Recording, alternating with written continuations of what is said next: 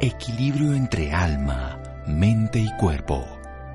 Bienvenidos a Sanamente, la cita con el bienestar. Dirige Santiago Rojas.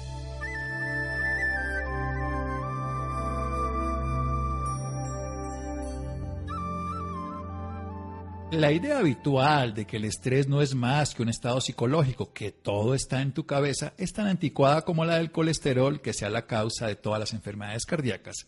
Stephen Sinatra. Buenas noches, estamos en Sanamente de Caracol Radio. Voy a llevar una palabra que puede sonar a todas las personas un poco extraña. De hecho, cuando yo estudié medicina jamás la escuché. Escuché una que es más conocida, aunque también rara para el público común. Se llama, la palabra que vamos a hablar hoy se llama alostasis. La que yo conocí se llama homeostasis, que es como que todo el organismo quiere estar en equilibrio, siempre en armonía, todo en orden, ese statu quo, ese set point, vamos a hablar de esas palabrotas, ¿qué significa? Pero ese concepto, que también es antiguo, porque no es tan reciente, aunque no tan antiguo como el que dijo Claude Bernard, el que habló de la homeostasis, es un concepto más realista, es un concepto de adaptación. Y vamos a llegar un poco más lejos para entender que la gran mayoría de cosas que nos pasan en la vida, el sobrepeso, la obesidad, la hipertensión y muchas inflamaciones, no son enfermedades. Es la forma en que el sistema se adapta. Lo que pasa es que si no se adapta bien, termina enfermándose y, por supuesto, muriéndose. Y les voy a, a tener al otro lado de la línea que está en España un personaje maravilloso. Él es un profesor licenciado en la Facultad de Ciencias de la Actividad Física y el Deporte. Él además es especialista en alto rendimiento deportivo. Él es entrenador personal y deportivo y tiene mucha experiencia como preparador físico en la Universidad de Granada, preparador físico del Cuerpo de Bomberos de Elche, preparador físico del Cuerpo de Bomberos de Crevillente. Este, este fin de semana creo que el Elche empató con el Real Madrid. En fin, lo que sí es claro es que este personaje tiene una capacidad docente maravillosa. El profe Claudio enseña en las redes sociales de una manera didáctica, práctica, tiene un YouTube maravilloso que yo invito a cualquier persona lo escuche. Bien, sin más preámbulos, Claudio Nieto, maestre, profe Claudio, buenas noches, gracias por acompañarnos. Hola, buenas noches, Santiago. Bueno, voy a pedir la pregunta del millón. ¿Qué es esa palabrota que es alostasis, que en realidad es muy importante? Y luego hacemos un corte y desarrollamos toda esa idea tan genial que usted nos cuenta en sus redes. Muy bien, bueno, pues como has comentado es un concepto relativamente moderno y que viene a colación del concepto de, homeostasis que se le otorgaba prácticamente a todos los procesos que había en el cuerpo humano. Pues bien, esta alostasis viene a actualizar que mm, el problema es que cuando los cambios en los parámetros que tenemos en el cuerpo humano no son errores a corregir como se pensaba que era con la homeostasis, sino que son respuestas, son adaptaciones a un contexto para sobrevivir, pues cambia un poquito el paradigma a la hora de entender los, los síntomas, ¿verdad? Hasta hace muy poquito los síntomas ah, parecía que eran enemigos que teníamos que, que vencer. Si teníamos tos, malestar, fiebre, tensión arterial, y parecía que había que medicar y que, y que ir contra ellos, ¿no? Bueno, pues este proceso de alostasis nos viene a decir, así a grosso modo, que simplemente el cuerpo cambia a través de eh, eh, ese dinamismo, pero simplemente porque quiere la supervivencia y quiere la estabilidad.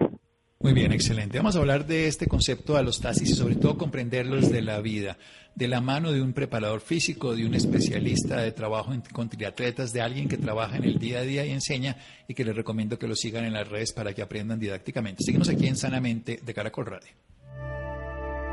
Síganos escuchando por salud. Ya regresamos a Sanamente. Bienestar en Caracol Radio. Seguimos en Sanamente.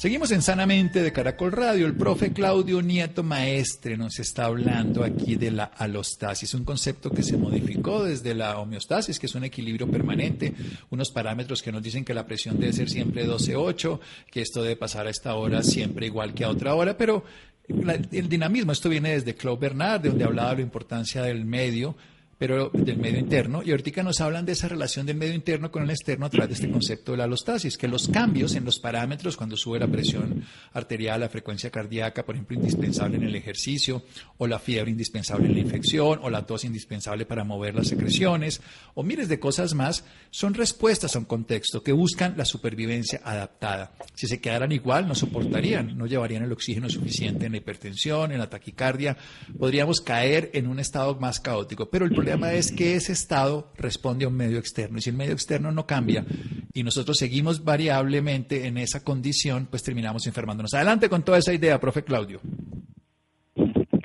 Muy bien, pues sí, más o menos mm, la idea que viene a actualizar es que, bueno, eh, principalmente con Claude Bernard, con Walter Cannon y demás, eh, comentaban que, em, que todos estos síntomas eran, eh, parecían, no era una adaptación a un contexto, sino que simplemente esta homeostasis era lo que buscaba cualquier cuerpo simplemente pues para sobrevivir. Lo que querían era mantener estables unos valores a pesar del contexto. Um, los ejemplos claros suelen ser la, acidez, el, pH, que si bien el, contexto, el medio ambiente sea cual sea, si nuestro pH interno es muy ácido o muy alcalino, acabaríamos con problemas, incluso nos costaría la vida. Entonces sí que es cierto que si cogemos los parámetros como la acidez, es decir, el pH, o la temperatura, que pasaría exactamente igual si estamos en un medio ambiente, en un contexto muy caluroso o muy frío, eh, si el cuerpo no mantuviera esa homeostasis, esa temperatura o ese pH equilibrado, un set point, un punto de ajuste a defender, sí que correría peligro nuestra vida. ¿Qué sucede? Que a raíz de esta idea, y, convenció, digamos, al mundo de la ciencia esta idea, y se suponía que todo en la fisiología sucede igual. De tal manera que se eh, pudo extrapolar, por ejemplo, a la tensión arterial, a la masa grasa, a la pérdida de masa muscular, a la pérdida de densidad mineral ósea, que todo eso eran como unos síntomas que eran unos enemigos a vencer porque teníamos que mantener un set point, un punto de ajuste y que nuestra tensión debería ser pues 12,8, la masa grasa de, me lo invento, de un 12% corporal, otro porcentaje de masa muscular y otro porcentaje de densidad mineral ósea, por ejemplo. Pero bueno, pues vieron una vez más que no todo iba en el mismo camino y que si bien el pH, es decir, la acidez o la temperatura, tiene sentido que tengan unos parámetros estables y más o menos inamovibles, hay otros parámetros que precisamente necesitaban un cambio de paradigma conceptual y una actualización. Pero no por llevar la contraria, sino era una respuesta, necesitaban una adaptación a ese contexto simplemente para sobrevivir.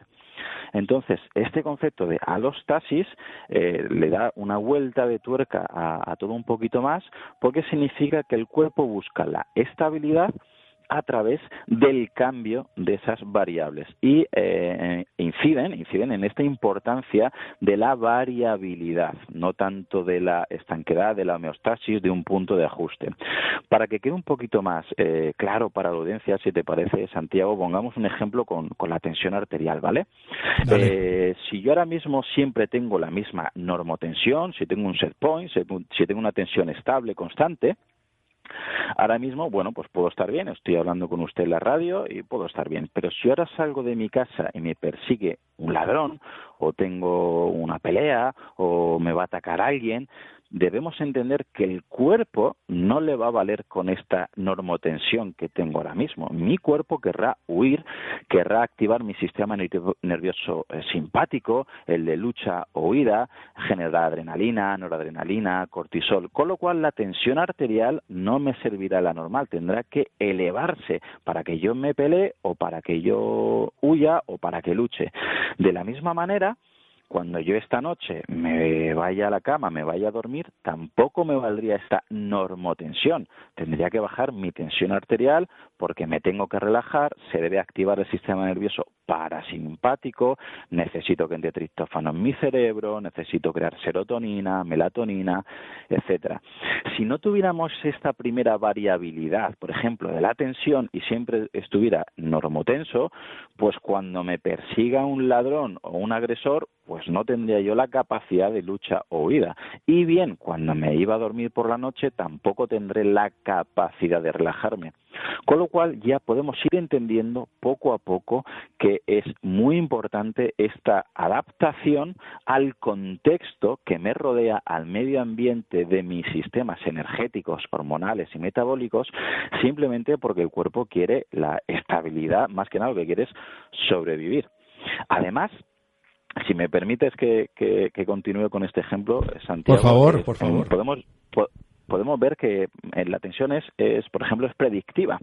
Es decir, que antes, mucho antes de que yo ya eh, vea un, peligro, eh, si yo voy por la calle y estoy está a oscuras y oigo ruidos extraños, de repente el cuerpo es, eh, es esta alostasis es predictiva, se predispone por si acaso tiene que huir, tiene que luchar y de repente yo no me di cuenta, pero se empiezan a dilatar las pupilas, empieza a subir mi tono simpático, genero adrenalina, me pongo más nervioso.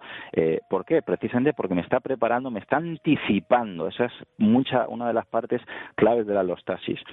Y lo importante de esto también es, por ejemplo, que es lo que le comento a muchos deportistas y a muchos eh, de mis alumnos, que si lo llevamos al campo contrario y yo lo que quiero es eh, dormir bien, porque hay muchos alumnos, por ejemplo, que me dicen, es que, profe, yo me acuesto y es que no me puedo dormir y les intento explicar la importancia de esta eh, predicción de la alostasis. Digo, si tu cuerpo entiende que te vas a ir a dormir porque tienes un protocolo de sueño y siempre cenas a la misma hora, dejas las pantallas pronto, dejas un tiempo de relajación, de respiración, de meditación o por lo menos sin jugar a la PlayStation o por lo menos sin alterarte, el cuerpo puede ser predictivo, esta alostasis puede ser predictiva y si él entiende este protocolo podrá empezar a generar este sistema nervioso parasimpático, te podrás relajar y te podrá inducir el sueño. Es muy importante que comprendamos que el cuerpo se va adaptando con esta alostasis y esta predicción. Respecto al otro ejemplo que es muy claro, por, lo menos eso es lo, que yo pienso y lo que suelo decir en, bueno, los cursos o en las clases que imparto, es respecto a, la grasa, ¿verdad? Que hay muchos de nosotros que nos quejamos de nuestra genética, de nuestros padres, de nuestro estado actual. Es que mi hermano engorda con facilidad, eh, yo engordo con mucha más facilidad todavía, pero mi primo no. Y, a veces se ve la obesidad como una enfermedad como algo que hay que atacar y algo que hay que atajar y algo que hay que medicar como si la obesidad fuera la mala.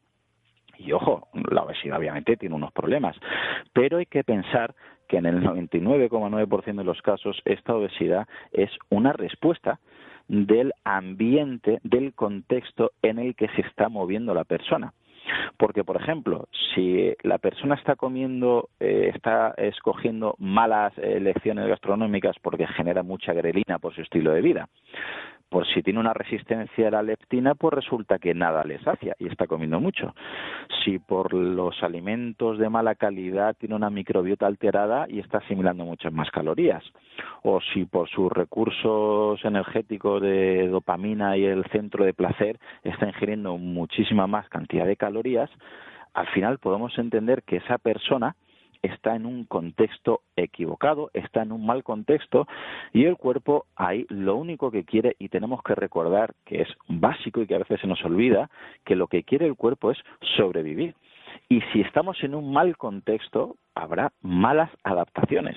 Y las malas adaptaciones a ese mal contexto nutricional va a ser la obesidad podemos atajar la obesidad, podemos operar, podemos, hacer eh, liposucciones, podemos medicar, pero si esa obesidad, esa ganancia de masa grasa viene por un mal contexto, la obesidad volverá a llegar y los problemas volverán a aparecer a lo largo del tiempo. Eso es cierto, pero vamos, ¿sí? ¿Mm? vamos a desarrollar un, pequeño corte nuevamente, pero esa idea es esencial. Ahí volveremos al mismo problema porque nunca se ha corregido. Lo que estaba, lo que hemos cambiado, evidentemente generando grasa, adiposidad para defendernos de ese contexto obesogénico. Pero volveremos a caer allí 100 veces más, aunque nos quiten un poquito, porque simple y llanamente no podemos. Incluso hay personas que tienen lipodistrofia que no lo pueden lograr. Hablemos de un poquito de eso después de un pequeño corte aquí en Sanamente de Caracol Radio. Síganos escuchando por salud. Ya regresamos a Sanamente. Bienestar en Caracol Radio. Seguimos en Sanamente.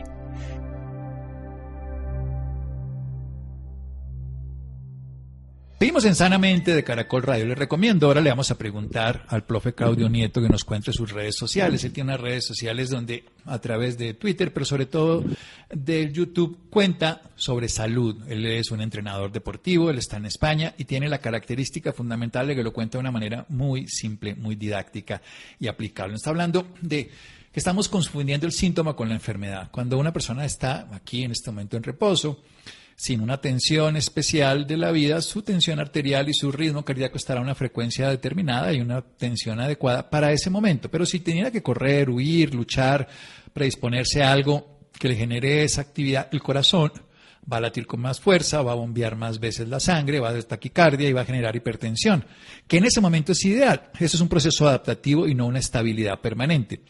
Cuando ese proceso adaptativo, porque el contexto lleva a esa adaptación, puede llevar a que nos enfermemos, pero lo que tenemos que entender es que no hay que tratar el síntoma, sino comprender esa relación entre el mundo interno que se adapta a una condición externa. Ahí es donde viene la obesidad. Nosotros queremos acabar la obesidad quitando la grasa, haciendo cirugías o muchas cosas más, cuando no entendemos que es precisamente un proceso de adaptación a un ambiente obesigénico, a una dieta llena de sustancias que generan en este momento falta de saciedad, aumento de la necesidad de seguir comiendo y muchas cosas más. Hablemos de eso, hay gente que no engorda, que tiene la hipodistrofia y eso, ¿cómo se vería desde la alostasis? Efectivamente, me has puesto un, buen ejemplo que, bueno, eso eh, se refiere a, a, la carga alostática cuando hay gente que todavía no, no termina de comprenderlo dice, pero ¿cómo va a ser, Claudio, beneficioso que yo estoy engordando? Digo, vamos a ver, no es beneficioso para tu objetivo, pero piensa que si es el precio que tiene que pagar, que tienes que pagar para poder sobrevivir. Es decir, eh, una persona sin ninguna patología, sin ningún tipo de problema, que empieza a tener una variación puntual, por ejemplo, de, de, mm, la tensión arterial, sería una esa, esa variación puntual es la carga fisiológica. Yo voy a entrenar, yo tengo una charla o doy un curso delante de mucha gente y me pongo un poquito más nervioso, pues esa variación puntual que tengo de la tensión arterial es la carga fisiológica que luego vuelve a sus parámetros normales, correcto. Bien. Pero una vez que el cuerpo tiene que recurrir constantemente a esta carga fisiológica, ya se denomina carga alostática, es decir, es el precio a pagar para poder sobrevivir. Y aquí viene muy bien el ejemplo que, que, ha puesto de la lipodistrofia, porque es el ejemplo que suelo poner yo en clase, que digo, bien, ¿Quién no está contento con su organismo porque eh, almacena grasa los michelines, en las caderas y obviamente todo el mundo levanta la mano? Digo, bien, pues, les voy a comunicar una enfermedad que se llama, no le digo enfermedad porque si no ya suena un poquito violativo, le digo una situación que es lipodistrofia, que simplemente no tienen la capacidad de almacenar masa grasa. ¿Quién le gustaría tener lipodistrofia? Y prácticamente todos levantan la mano pensando que, claro, no puedo engordar, qué maravilla, qué beneficio. Ya le comentas qué sucede, es decir, los que tienen lipodistrofia, sobre todo en los casos más agudos, son las personas que no tienen capacidad de generar células adiposas y de, eh, por ende, de, guardar ahí los, los excesos calóricos, los picos de insulina, los picos de glucosa, el exceso de grasa, etcétera. ¿Qué sucede? Que si no lo pueden almacenar en forma de grasa, se queda circulando por el torrente sanguíneo, va taponando arterias y, como podemos entender, pueden tener problemas eh, cerebrovasculares y cardiovasculares graves y pueden morir, eh, me parece que era a los 10, 12 años, solían morir en, la, fase más aguda de esta enfermedad. Es para que pueda entender eh, la gran parte de la población la importancia que son estos recursos que tiene el cuerpo para poder, repito, sobrevivir engordamos para sobrevivir, nos hacemos hipertensos para sobrevivir. Tenemos eh, problemas cardíacos, metabólicos, hormonales, pero no porque nuestra genética vaya en nuestra contra, sino porque probablemente el estilo de vida que estamos llevando nos conlleva a eso. Y eso son respuestas que está haciendo tu cuerpo para que sobrevivas. Así que todas las personas que engordan mm, tienen la, entre comillas, suerte de eh, tener esa respuesta metabólica para hacerlo. Después de esta carga fisiológica y carga alostática, si seguimos, digamos, el, el siguiente eslabón sería la sobrecarga alostática. Es decir, si persiste en el tiempo. Al final, ¿en qué se volvería? Pues la carga fisiológica, digamos, sería subir la tensión o engordar, eh, digamos, puntualmente. La carga alostática es ya ser hipertenso o ya tener cierto grado de obesidad y la sobrecarga alostática pues ya sería la manifestación, el precio más caro a pagar, digamos, como sería accidentes cerebrovasculares, infartos, ictus, etcétera. Pero justamente es incluso al nivel de esas personas que ya tienen esas, esas patologías tan marcadas, en vez de ir a atacar directamente a la patología, yo siempre lanzo la misma pregunta. ¿Qué puedo estar haciendo yo mal para que tenga esa carga alostática o esa sobrecarga alostática? ¿Qué estoy haciendo mal yo en mi ambiente para que mi cuerpo responda de esta manera y tenga esa patología? Y sobre todo, ¿qué puedo hacer, qué puedo cambiar para poder mejorar, prevenir o incluso revertir situaciones patológicas actuales, como por ejemplo lo que estamos hablando ahora mismo usted y yo, que es la, la tensión y la obesidad. Y esto es genial porque entonces ahí interfiere el texto y el contexto, lo que llamaríamos entonces el estilo de vida y el ambiente de la vida, de otra manera. Entonces tengo que cambiar el ambiente en el que no me puedo adaptar de una manera saludable y tengo que también cambiar y fortalecer ese mundo interno. Y ahí es donde viene una dieta saludable, donde viene a hacer ejercicio físico, donde viene técnicas de control del estrés y donde funciona. Usted tiene una de las cosas que incluso yo le comentaba el otro día y es que ha sido entrenador deportivo de personas que hacen que son triatletas, usted es deportista además, y usted tiene una frase que es maravillosa, quiero que usted la diga, frente a lo mínimo y no lo máximo, o sea que es mejor lo mínimo que nos haga sentirnos bien porque la gente le, da por hacer ejercicio uno o dos días a la semana hasta matarse y lo que hacemos es que terminamos haciendo una sobrecarga. Explíquenos desde la alostasis eso cómo el exceso de ejercicio también puede ser dañino, pero cómo el mínimo adecuado es maravilloso.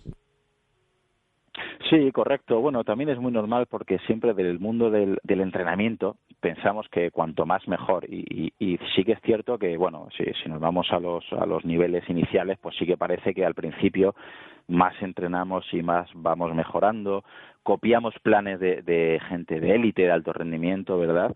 Y eh, mucha gente vemos que ya está cometiendo el error que si dos horas le mejoran, cuatro horas le mejoran mucho más, seis mucho más, ocho mucho más y piensan que eso es así eh, de manera interminable. Y no siempre es así. Eh, digamos, eh, una de las cosas que más me gusta aplicar es que debemos estimular al organismo, debemos entrenar el mínimo posible que te haga mejorar, el mínimo que te permita obtener las adaptaciones metabólicas, hormonales, ligamentosas, tendinosas, para mejorar, no el máximo que podamos soportar. Lo que pasa es que es difícil porque en el mundo del deporte mucha gente dice, pero si yo puedo entrenar dos horas, Claudio, ¿por qué voy a entrenar una? Y lo que no entienden es que a lo mejor entre una y dos horas en esa misma sesión el beneficio va a ser prácticamente el mismo, es decir, van a alcanzar la misma adaptación, la misma alostasis positiva metabólica. ¿Cuál es el problema? que a partir de un umbral, a partir de un punto ya son rendimientos decrecientes, porque no significa como alguna vez me ha parecido eh, en algún estudio que directamente el rendimiento empeora, sino que claro, estamos también aumentando el catabolismo. Si yo ya he alcanzado mi nivel mínimo a nivel de estimulación eh, eh metabólico, a partir de ahí solo estoy perdiendo el tiempo porque estoy generando más cortisol, más catecolaminas, estoy haciendo más destrucción, baja la hormona del crecimiento, baja la testosterona, baja progesterona y estrógeno en mujeres.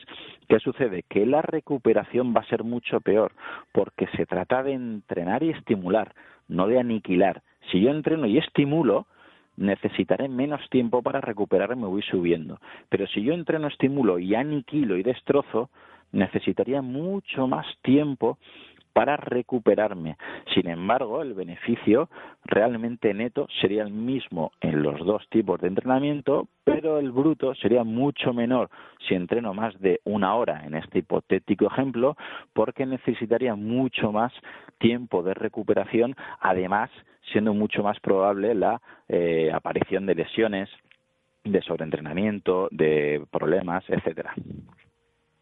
Bien, excelente. Y ahí es donde si hacemos más, no va a ser mejor en este caso, sino va a ser peor. Y terminemos hablando un poquito de la grasa. Usted la ha nombrado ahorita.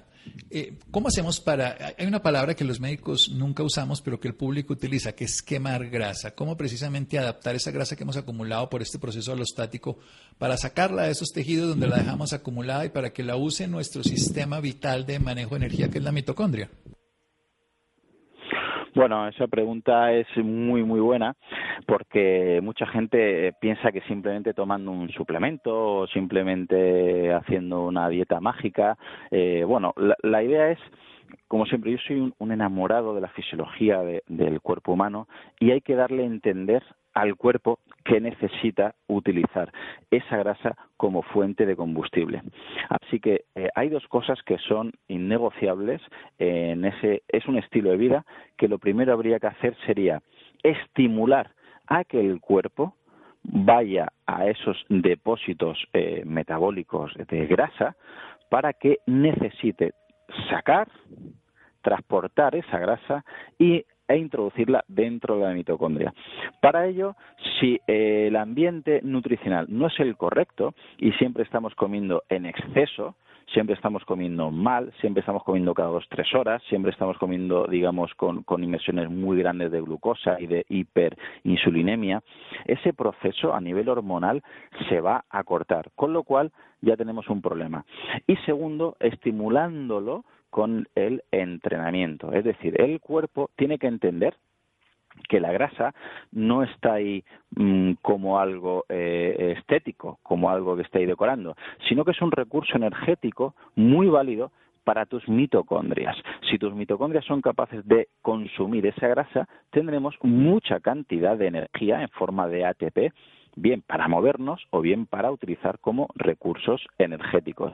Por lo que es, digamos, dándole indicaciones al metabolismo con una nutrición adecuada, muchas veces en, muchas de las personas eh, rebajando un poquito los picos de insulina para que ese glucagón estimule un poquito ese consumo de, de grasa y obviamente con ejercicio físico tanto de baja intensidad como algún pico de alta intensidad para que estimule ese transporte de grasa a la mitocondria y que lo introduzca para que lo utilice como moneda energética en el entrenamiento y en tu día a día.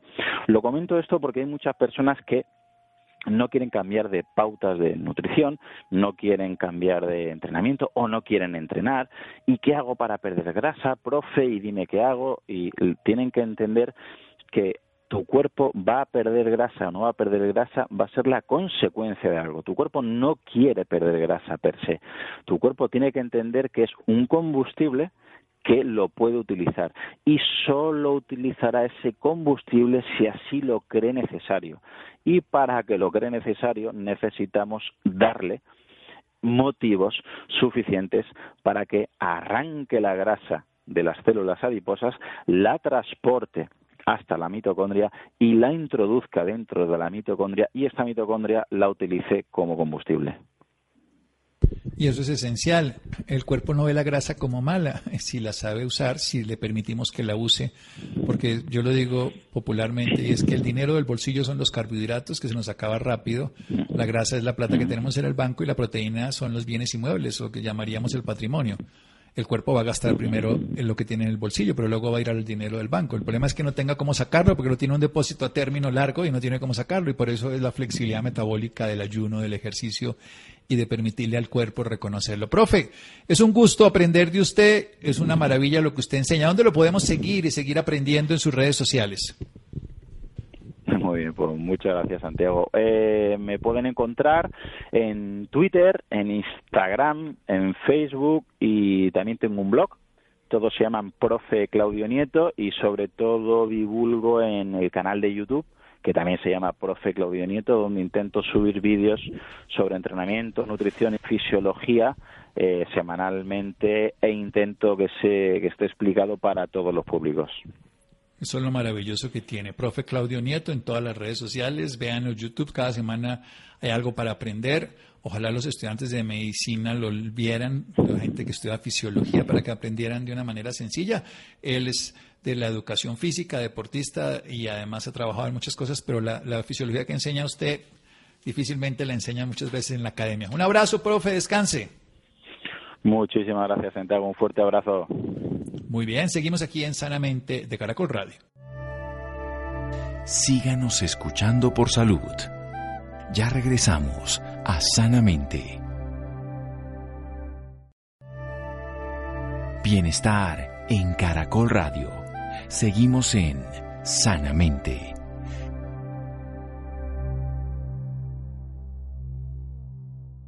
Seguimos en Sanamente de Caracol Radio. Recuerden, profe Claudio Nieto en todas las redes sociales. Síganlo. Vamos a cambiar el tema. Vamos a hablar sobre el tema del insomnio, un trastorno de sueño que hay que controlar en cualquier momento y más en esta época, Laura. Hola, muy buenas noches, Santiago, para usted y para todas las personas que nos, que nos sintonizan a esta hora. Claro que sí, Santiago. Esto sucede por la constante preocupación por el coronavirus, la poca actividad física realizada a lo largo del día o dormir hasta muy tarde, estas son algunas causas por las que aumenta el insomnio. Por esta razón, en la noche de hoy nos acompaña la doctora Luana Polo Cortés. Ella es psicóloga especialista en salud ocupacional, líder del programa de trabajo psicosocial en Positiva Compañía de Seguros. También es máster en sistemas integrados de gestión y responsabilidad social, empresarial y prevención de riesgos laborales. Doctora, muy buenas noches y bienvenida sanamente de Caracol Radio. Muy buenas noches, un gusto saludarlos. Bueno, doctora, para empezar, quisiera que nos hablara del insomnio. ¿Por qué debemos controlarlo? ¿Por qué debemos saber de él? Ok, bueno, el insomnio es uno de los trastornos más comunes, eh, pero poco identificados e incluso subestimados o subvalorados. El insomnio básicamente es un trastorno asociado a la cantidad y calidad de sueño. Es decir, o em, tenemos muchas dificultades para quedarnos dormidos cuando em, llega nuestra hora de dormir, o en, durante el transcurso de la jornada de dormir nos levantamos con frecuencia, es decir, nos despertamos frecuentemente, no tenemos un sueño continuo que nos permita, pues, eh, digamos, una curva mm, reparadora, digamos, en el tema del sueño. Eh, eh, también se ve mucho, por ejemplo, si eh, te, te levantas muy, muy antes de la hora que normalmente estás acostumbrado a despertar. Es decir, hay un hay una interrupción tanto en calidad como en cantidad de sueño. O sea, no duermes ni lo suficiente, ni la calidad del sueño que tienes te permite un descanso reparador. Básicamente está asociado, digamos, a esas dos características. Eh, ¿Por qué es importante? Eh, para seguir la pregunta. Bueno, es muy importante porque el sueño es tan necesario como respirar.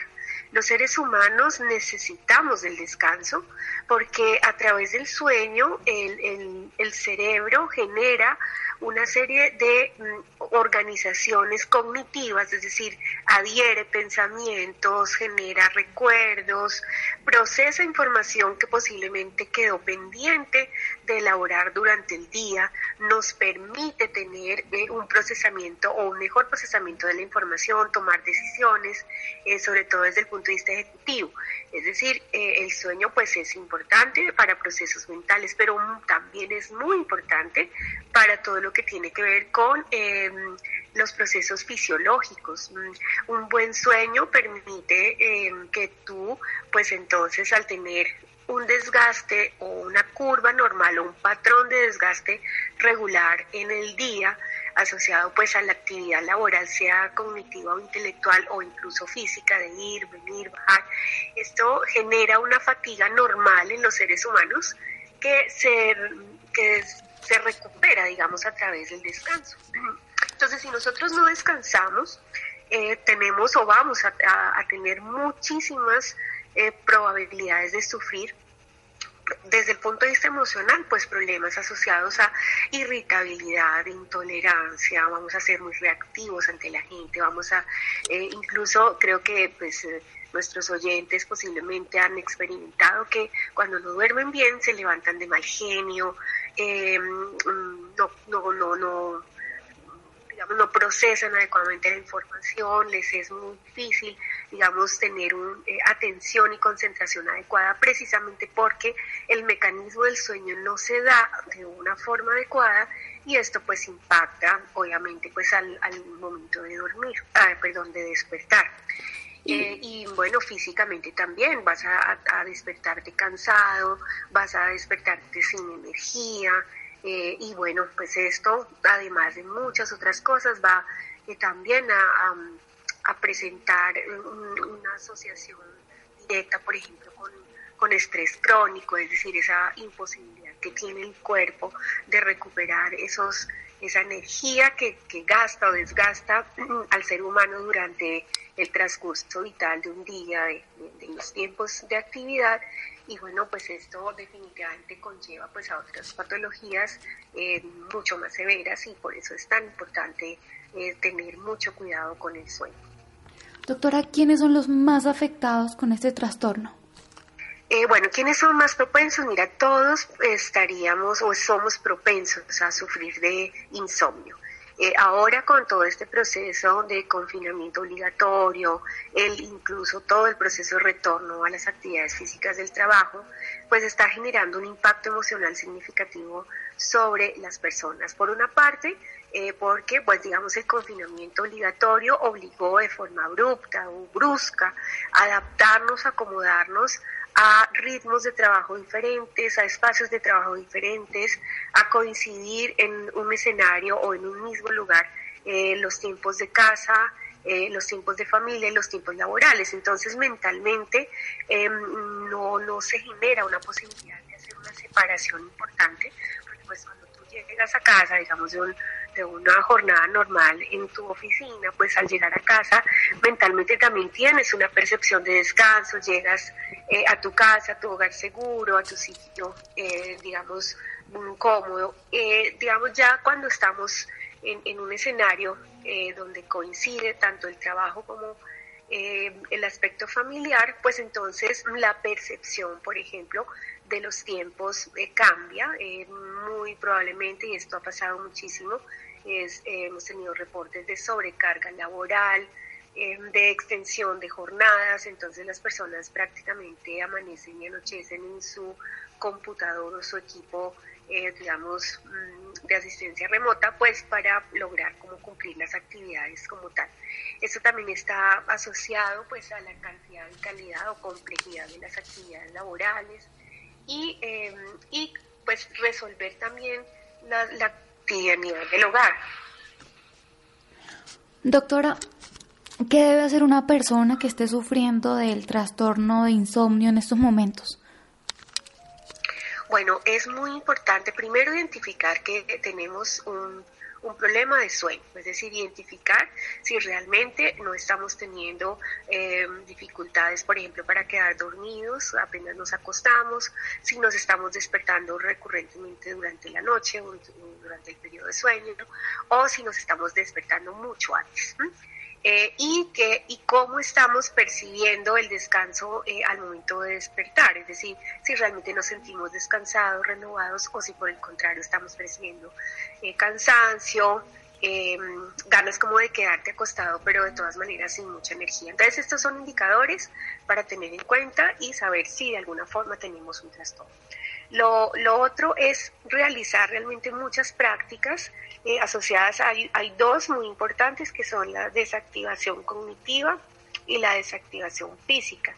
Eh, la desactivación cognitiva pues consta de eh, poder entonces identificar cuáles son pensamientos irracionales, es decir, pensamientos mm, que nosotros llamamos en psicología rumiantes, que están allí todo el tiempo y que no que hacen que eh, tu cerebro no descanse sino que esté todo el tiempo eh, en una idea fija que por lo regular mm, al ser irracional pues entonces orienta mucho por ejemplo pensamientos fatalistas eh, de mm, imposibilidad de cambio, falta de control y esto eh, asociado pues a precisamente a la vivencia de todo el tema del, del COVID, eh, del miedo al contagio, del tener que salir a la, de, de la casa a llegar pues a mi, a mi sitio de trabajo, pues entonces esto va a hacer que efectivamente tenga pensamientos que no van a permitir que yo tenga tranquilidad al momento de dormir. Entonces, eh, desactivar cognitivamente es lograr identificar pensamientos, reemplazarlos por pensamientos mucho más positivos. Otras técnicas muy comunes también en el mercado están asociadas, por ejemplo, a respiración. La respiración está directamente relacionada con eh, la, la condición de descanso, entonces lograr una muy buena respiración al momento de dormir.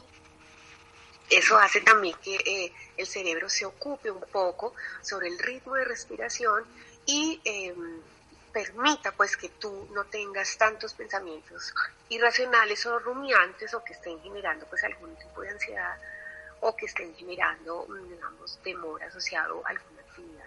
Esto pues es importante. Eh, otro es practicar digamos, técnicas de meditación. La meditación nos permite, por ejemplo, tener imaginación dirigida, es decir, eh, salir, nosotros tenemos una gran capacidad de poder salir mentalmente de un sitio y llegar y desplazarnos a un sitio placentero, un sitio que nos llene de energía, un sitio que sea, que nos recuerde mucha felicidad, porque el cerebro, digamos, no diferencia si tú realmente estás aquí o estás, por ejemplo, en la playa recordando. Es decir, si tú logras generar procesos de meditación o imaginación dirigida, logras que, que mentalmente te desplaces hacia lugares, ambientes eh, donde has experimentado emociones positivas, donde te has sentido feliz, donde has sentido amor y estas cosas, pues como te digo, el cerebro pues las asume eh, como vividas en ese momento, él no diferencia si tú estás o no en ese lugar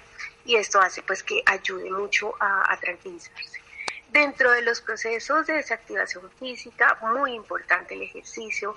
Eh, el ejercicio nos ayuda sobre todo a generar ese patrón de desgaste físico, porque muchos de los mecanismos del sueño se activan precisamente porque ya tenemos o sentimos fatiga física. Es decir, eh, por ejemplo, estar confinados eh, no, ha limitado un poco la movilidad, el ejercicio físico, se ha incrementado mucho el sedentarismo. Eh, y esto pues también genera que no, no, no, no desarrollemos una curva o un patrón de desgaste que haga que el mecanismo del sueño pues se active. Eh, otro, algo muy importante también es tener hábitos sanos em, para todos y dentro de esos hábitos sanos está una buena alimentación, eh, importante no comer ninguna digamos, alimento muy pesado antes de dormir o apenas comas acostarte, porque, digamos, eso hace que también eh, el metabolismo pues no procese adecuadamente y entonces en ese eh, en ese, esa actividad fisiológica hace que tú pues no puedas conciliar adecuadamente el sueño. Eh, tratar también de tener una muy buena higiene del sueño y en ese orden de ideas, por ejemplo, es siempre descansar en un lugar, eh, que motive o active los mecanismos de sueño, es decir, sea un lugar oscuro, no ruidoso, por lo regular tenemos malos hábitos y es tener el televisor prendido, entonces el ruido de la televisión más la luz que produce la televisión, eh, por más que nosotros eh, quedemos de pronto dormidos, esto hace que no conciliemos y no lleguemos a, unos, a unas curvas de sueño que nos permitan realmente que esto sea reparador. Eh, también, como mencionaba, pues no consumir alimentos o bebidas energéticas eh, de noche, porque pues esto hace que nuestro, nuestro mecanismo se acelere y pues no se pueda conciliar pues el sueño. Lo que serían como las recomendaciones que yo eh, les podría compartir, muy sencillas, eh, pero sobre todo identificar si efectivamente estamos teniendo estas dificultades, porque es parte de poder cambiar, de poder generar nuevos hábitos, mejores hábitos y lograr realmente pues mm, motivar mejores mecanismos para poder dormir. Excelente, doctora, muchísimas gracias. Y bueno, ya para finalizar, ¿dónde la pueden conseguir o dónde la pueden encontrar las personas que están interesadas en el tema o que desean saber más sobre usted? Claro que sí, mira, eh, pues como mencionaste al principio, yo trabajo, soy la líder nacional de todo lo que es el abordaje psicosocial o salud psicosocial para Positiva Compañía de Seguros. Me pueden conseguir en, el teléfono 650-2200, eh, extensión 10809.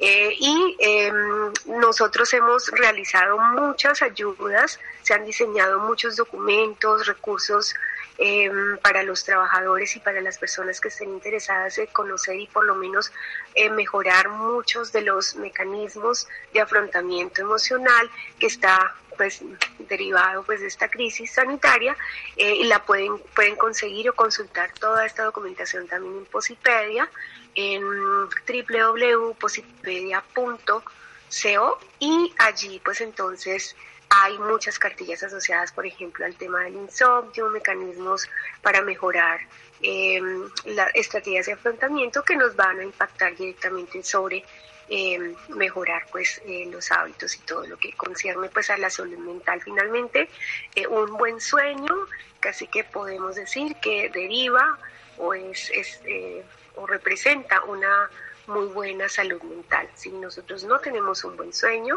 pues vamos a impactar directamente sobre nuestra salud mental y esto es muy importante para todos. Doctora Luana, muchísimas gracias por esta valiosa información y por acompañarnos esta noche en Sanamente de Caracol Radio. Con muchísimo gusto a ustedes y bueno, a todos los oyentes, eh, un abrazo y bueno, sigamos adelante con mucho ánimo y bueno, algo maravilloso que tenemos los seres humanos es que podemos adaptarnos, readaptarnos, reaprender y seguir adelante. Entonces, eh, no, simplemente si tenemos alguna dificultad, identifiquémosla, podemos transformarla y mejorar. Esa es nuestra gran capacidad resiliente, entonces aprovechémosla. Bueno, Laura, muchísimas gracias. Gracias a Freddy, a Iván, a Ricardo Bedoya, a Juan José, Jessy Rodríguez. Quédense con la voz en el camino con Ley Martín. Caracol piensa en ti. Buenas noches.